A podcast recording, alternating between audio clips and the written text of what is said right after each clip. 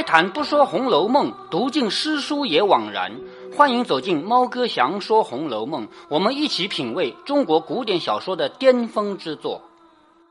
前面我们看到刘姥姥带着她的外孙板儿来到了京城。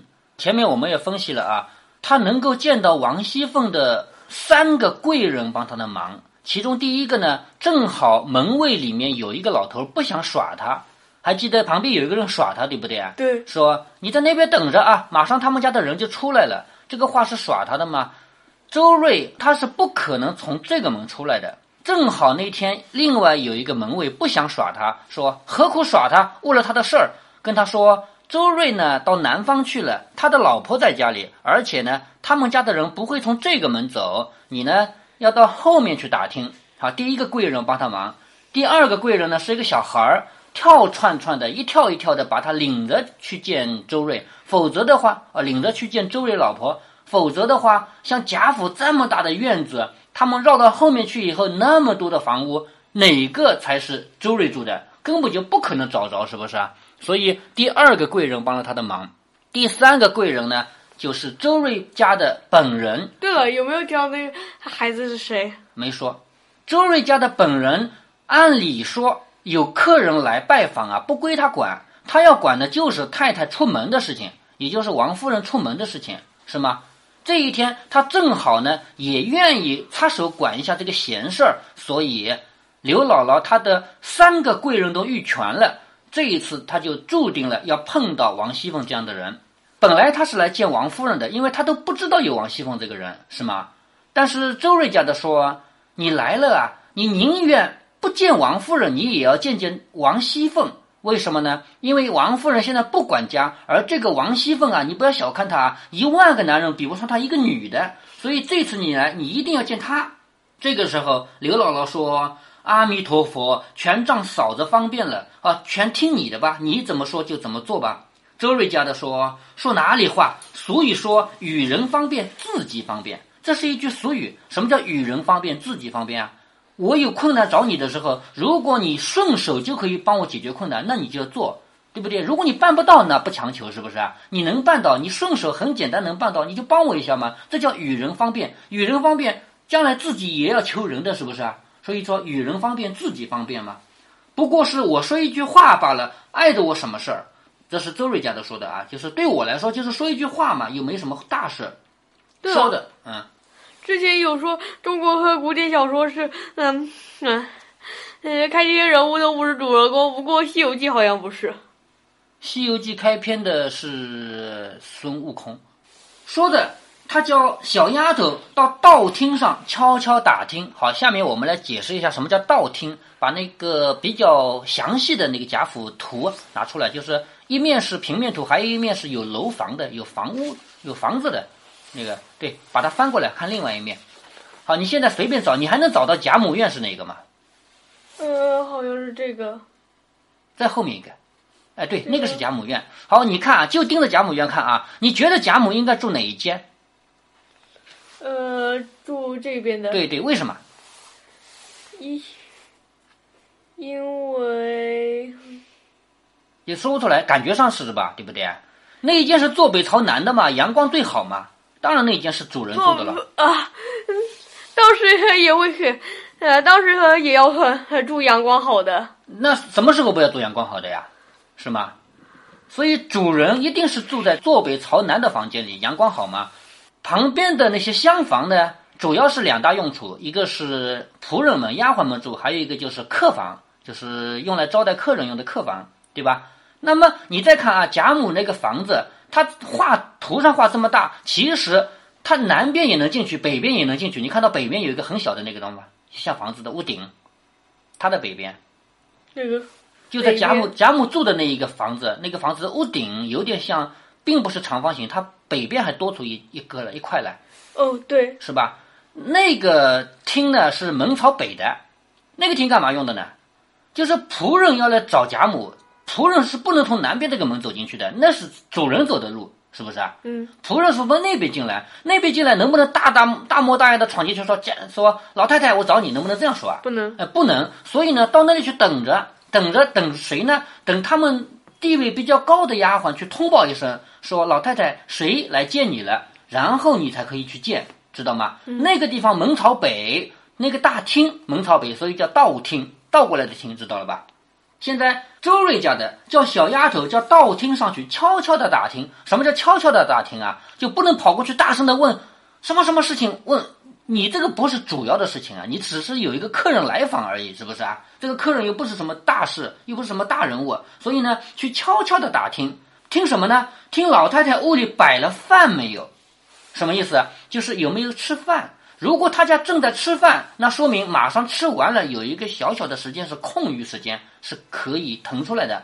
马上我们下面会讲到啊，王熙凤这个人，她一天里时间安排的紧的不得了，就是干什么事情干什么事情安排的井井有条，她的空余时间很少。周瑞家的周瑞老婆是知道王熙凤的时间规律的，所以他就要叫小丫头去打听打听老太太屋里摆饭了没有。你别忘了，老太太吃饭的时候，王熙凤必须在旁边干什么？呸！夹菜，你都没陪的资格。陪是王夫人，王夫人是他的儿媳妇，是不是啊？嗯。王熙凤是孙媳妇儿，是没有陪的资格的，是夹菜的。所以去看看老太太屋里摆饭了没有，就是看老太太是不是在吃饭，以及看王熙凤是不是在那儿夹菜。小丫头去了以后，两个人在这里又说一些闲话，也就是说，周瑞家的和刘姥姥在这里继续聊天。刘姥姥说：“这凤姑娘今年。”大还不过二十岁吧，也就是说，他就问王熙凤这个姑娘，今年不过就二十岁吧，就有这样的本事，当这样的家可难得的。什么意思啊？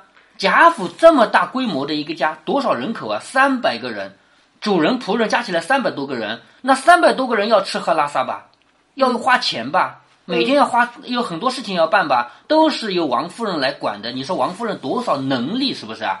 这个是咱们现在一个老板，比如说一个企业的老板，这个企业一个公司一百个人，那跟王夫人这个跟贾府不好比，是不是啊？嗯。所以他相当于是现在一个中大型企业的老板了，是能够管这么大的规模的一个摊子嘛？所以他说，不过就二十岁罢了，就有这样的本事，能当这样的家，可是难得的。这里跟你讲一下背景啊，咱们汉族人家不是。咱们汉族人家管家的都是最长的长辈，除非他已经老糊涂，已经没法管了，否则的话都是他长他管家。比如说家里要买田地了，要收租子了，要花钱买衣服了，要买一点土地，买一点房子了，要造房子了，这些事都是最长的长辈来管的。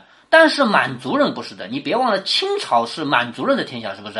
满族人是家里刚娶过来的新媳妇儿，最年轻的这个媳妇儿管事的。所以《红楼梦》写的其实是满族人的家庭。对了，啊，建图二上怎么没嗯画假猪？没有，这是以王家为线索的画的关系图嘛，所以没有假猪啊。所以我们回到小说啊。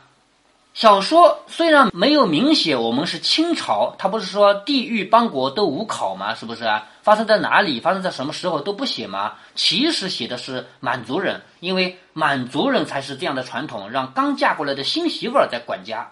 刘姥姥说：“这个凤姑娘今年大还不过二十岁罢了，就有这样的本事，当这样的家可是难得的。”周瑞家的听了说。哎呀，我的姥姥，告诉你不得呢。这位凤姑娘年纪虽小，行事儿可比世人都大呢。就是你别看她小小年纪啊，她做事做的大方着呢。如今出挑的美人一样的模样儿，也就长得好看，少说也有一万个心眼子。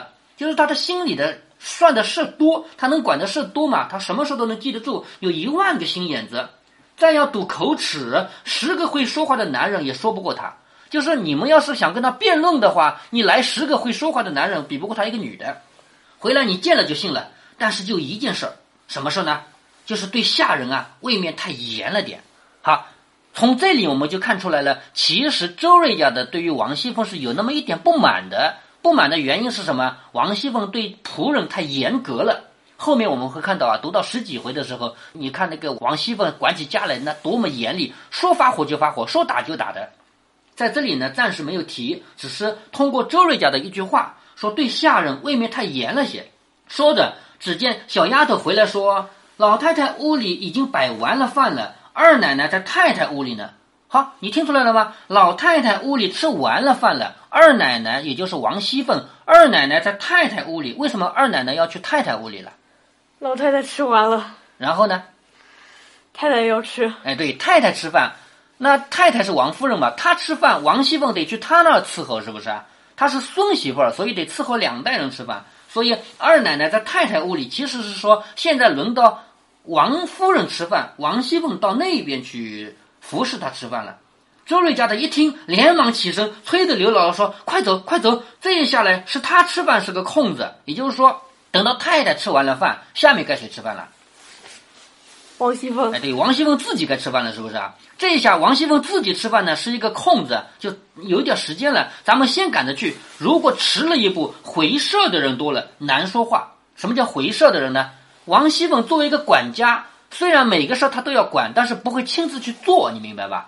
所以每个事她都会交代一个人去做，做完了你得来告诉我一声，你把这个事做完了，这个叫回事儿。所以咱们现在赶过去，如果迟一步会怎么样呢？迟一步回社的人多了，很难说话。那个时候很多很多人来说，二奶奶，我跟你说一件什么事儿？很多很多人来说话，你还有机会说话吗？就没有了，是不是？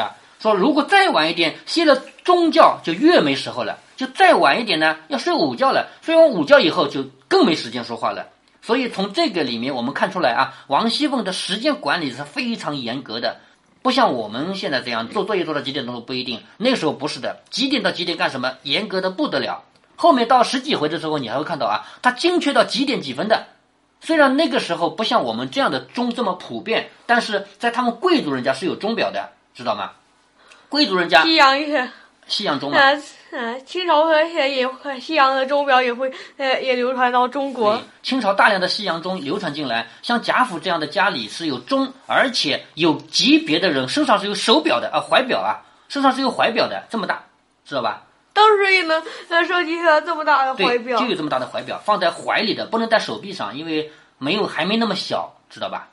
下面我们会看到啊，他们有好多人有怀表，有多大？比我们手表稍微大一点，大概是大概是这么大吧，比手表大一点，而且它是有盖子的，手一摁，盖子掀开来，就像 iPad 一样这样的，掀开来盖子，然后就合起来。掀开来还还可以干什么呢？掀开来呃放东西吗？？不是，看里面的针指到几了，然后再合起来嘛。啊，合起来就是一个不是一眼就很能哎看得到。没有没有没有，嗯。哦，我们看啊，说这一下吃饭是一个空子，嗯。会不会有人把特别小的东西夹在怀表里？没有啊，那里面不能放东西了。这一下吃饭是个空子，咱们先赶着去。如果迟了一步，回社的人多了就难说话，再歇了中觉就越没时候了。说着，一起下了炕，打扫打扫衣服，也就是拍拍身上的衣服啊，又教了板儿几句话。你看，刘姥姥这个人一激动，他就教板儿说几句话，其实他自己很急，你知道吧？随着周瑞家的韦姨往贾琏的住处走来。贾琏的住处，因为王熙凤和贾琏是夫妻关系嘛，所以去王熙凤的院子就是去贾琏的院子。先到了道厅，去的还是道厅，因为仆人去找主人，总归是到道厅去等等的，是不是啊？到了道厅，周瑞家的将刘姥姥安插在那里，略等一等，自己先过了隐蔽。好，他是可以绕过这块隐蔽的，隐蔽就是一堵墙，知道吗？这堵墙就让你不直接看到里面。这里好像画了隐蔽。对，画了隐蔽的。我们现在来停下来看一看隐蔽的图啊。好，现在你在电脑上看到的这些都是隐蔽啊。把刘姥姥先安插在那里等一等，自己先过了隐蔽，进了院门，知道凤姐还没下来，也就是说，现在王熙凤还没有到这边来。九龙壁，哎，九龙壁那是特殊的隐蔽，也是很有地位的人家才有的。知道凤姐还没下来，先找着凤姐的一个心腹通房大丫头。好，这里停下来跟你讲一讲这个人物，小说里给他的描写很复杂，几个字说心腹通房大丫头。心腹是什么？你是我的心腹，表示什么？嗯、表示嗯、你对我来说很重要。很重要，我什么事都可以交给你，哪怕做坏事也能让你替我做，这种关系才叫心腹。就如果说只不过是帮我去端个茶、倒个水，这种事情还只能是丫头，是不是啊？但是如果我连做坏事都放心交给你做，那就一定是心腹了吧，是吧？嗯，好，这是心腹。然后下面通房大丫头是什么意思呢？丫头一般来说是伺候主人的，对吧？但是呢，我前面跟你提到过啊，像贾府这样的贵族，他们家的主人啊，往往就是除了妻子以外还有妾，是不是？而且还有些人连妾的地位都没有，但是他同样也是上床睡觉，也能够生儿育女的。像这样的人物呢，除了妻以外，有妾，有姨娘。姨娘不是姨妈啊，姨妈是指妈妈的姐妹，姨娘就是指连妾都不如的。那还有连姨娘都不如的是通房大丫头，也就是说你还是个丫头，但是这个丫头跟别的丫头的区别在哪呢？区别在于主人要上床的时候也要陪，这种关系。所以这个现在周瑞家的来找的这个人是什么人呢？既是王熙凤的心腹。也是贾琏的通房大丫头，相当于贾琏的小老婆，但是他连小老婆的身份都没有，明白了吧？这个人叫平儿，平儿这个人在整个《红楼梦》里身份是地位很高的，不是他不是他身份地位高啊，是重要性很高的。为什么这么说呢？你要知道王熙凤这么厉害的一个人物，嗯，有点谐音吗？没有。王熙凤这么厉害的一个人物，她能把这个家管起来，就是三百多口人的家管起来，那一定是需要有得力的助手帮忙的，是不是？光王熙凤一个人厉害，光她一个人会办事不行吧？还得有助手会办事吧？是不是啊？所以平儿这个人很有能力。如果说单纯论办事能力的话，平儿也是很厉害的，这是第一个要素。第二个要素很关键，什么呢？王熙凤前面你也看到，周瑞家的对他的点评是什么？对下人太严了点，是不是啊？对。但是平儿不是的，平儿这个人对下人、对所有人都很好，而且很重要有一点，王熙凤做坏事，有的时候平儿会帮他把这个事儿给做好了。就是王熙凤明明叫他你去帮我把这个事做了，这个是一件坏事吧？平儿能够很巧妙的，既不得罪王熙凤，同时也能把下面那些会受苦的人啊，帮他们也照顾好，所以把坏事做成好事。所以平儿这个人在整个《红楼梦》里的重要性比较高，但她的身份不高，她只不过是一个通房大丫头，也就是说比普通丫头要多一点什么呢？陪主子睡觉，但是比不过妻妾。现现在周瑞家的来找了这个平儿，周瑞家的先将刘姥姥的来历说明了，又说今日大远的特来请安，当日太太是常会的，今日不可不见，所以我把她带来了。好，也就是说，周瑞家的把这个事儿跟平儿说了，跟平儿说，这是我们的亲戚，以前太太，也就是以前王夫人是见他的，但是现在因为王夫人能推的都推了嘛，是不是啊？所以我就带到这儿来了。这个人是要见一见的，我才把他带来。等奶奶下来，这个奶奶就是二奶奶，是王熙凤。说等奶奶下来，我细细回明，我要细细的把这个事儿跟王奶奶说了。奶奶想也不责备我莽撞。这话什么意思啊？就是我没有先告诉王熙凤，就把她带进来了，所以我相信王熙凤不会责备我太莽撞的。平儿听了，便做了主意，也就是说，平儿就自作主张。按理说，平儿也要先问一声王熙凤是不是啊？但是呢，平儿这个人很聪明，他知道事情的分寸，所以他做了主意，叫他们进来，现在这里坐的就是了。也就是说，不要在外面等了，到里面来，在这儿坐的就是。周瑞家的听了，方出去引他两个进入院子来，上了正房的台阶啊台阶。小丫头打起了猩红的粘帘，红颜色的那个帘子。别忘了，现在还是冬天嘛，很冷的嘛。才入堂屋，只闻一阵香扑脸而来。这个是站在刘姥姥的角度来描写的。你还记得前面有好多次景物描写都是怎么样啊？比如说第三回林黛玉进贾府的时候，是借林黛玉的眼睛来描写贾府里面。还有秦可卿的房间。对，还有秦可卿的房间。对了，是嗯，我觉得还还写秦可卿的房间呃，并不是呃呃暗示，因为《红楼梦》里哪次暗示没有谐音？啊，对，你是这么理解的，也不是啊，也不是所有暗示都有谐音。我们回来说小说的写作方法啊，林黛玉进贾府的时候，借林黛玉的眼睛来描写这个大家族里面的看到的东西，还有听到的东西，还有闻到的东西，是不是啊？借她的眼睛，借她的耳朵，借她的鼻子。但是你看第三回就没有描写香味儿，是不是？因为这种香味儿林黛玉自己家也有，是不是？所以林黛玉一来一看，闻到这个香味儿，她不必要写出来，对她来说这个不稀奇嘛。但是现在不一样，刘姥姥是一个农村里面穷到连饭都吃不上的人，是吗？嗯。她家怎么可能有香？是不是？所以刘姥姥来才入堂屋，只闻一阵香扑了脸来，也就是说这个脸啊，这个香啊是扑过来的，很浓吧，是不是？一下子扑了脸来，竟不辨是何气味，身子就像在云端里一样，满屋之中都是耀眼争光，使人头悬目眩。你看这儿没有写这是什么，这是什么吧？这就是他在刘姥姥立场上，对，站在刘姥姥的立场上，他哪知道这是什么，那是什么？比如说这是一个宝鼎啊，这是一个酒樽啊，这是一个花瓶啊，他哪认识啊？他是穷到最底层的人了，是不是啊？所以《红楼梦》这个地方写的非常精彩，就用这几个字说满屋子都是什么耀眼争光，使人头悬目眩，就搞定了，就已经写完了，就不用再去写这是鼎啊，这是碗啊，这是盆啊，不用写，因为他不认识，知道吗？你要是。在这里，假如你是作者啊，你写这里摆着一个鼎，这里摆着个盘，那你就肯定写错了，因为刘姥姥不认识，所以你不该写，对不对？《